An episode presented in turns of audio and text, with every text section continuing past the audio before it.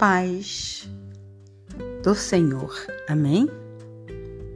Quantas e quantas vezes na nossa vida teremos que escolher entre duas ou mais opções de algo que mudará a nossa vida para melhor ou para pior?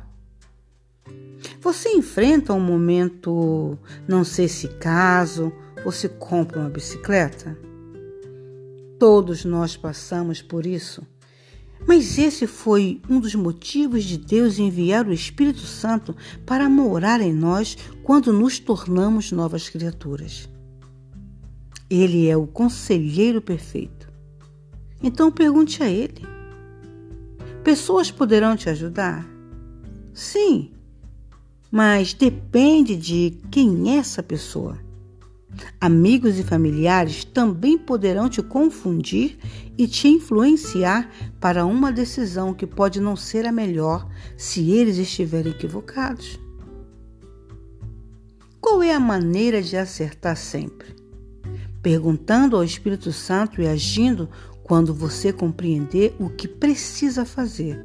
Aí você sentirá paz.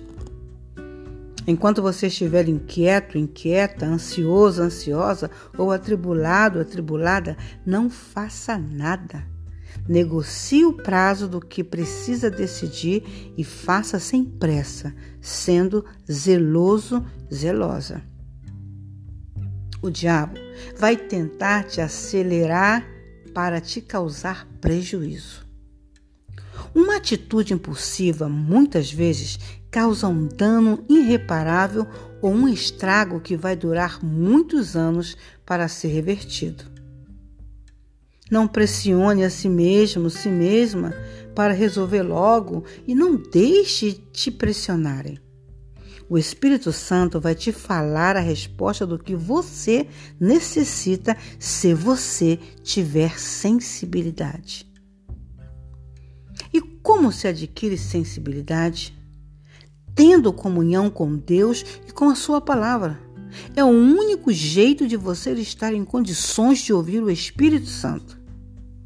Então, invista nesse relacionamento com Deus e você sempre conseguirá discernir o conselho do seu amigo Espírito Santo.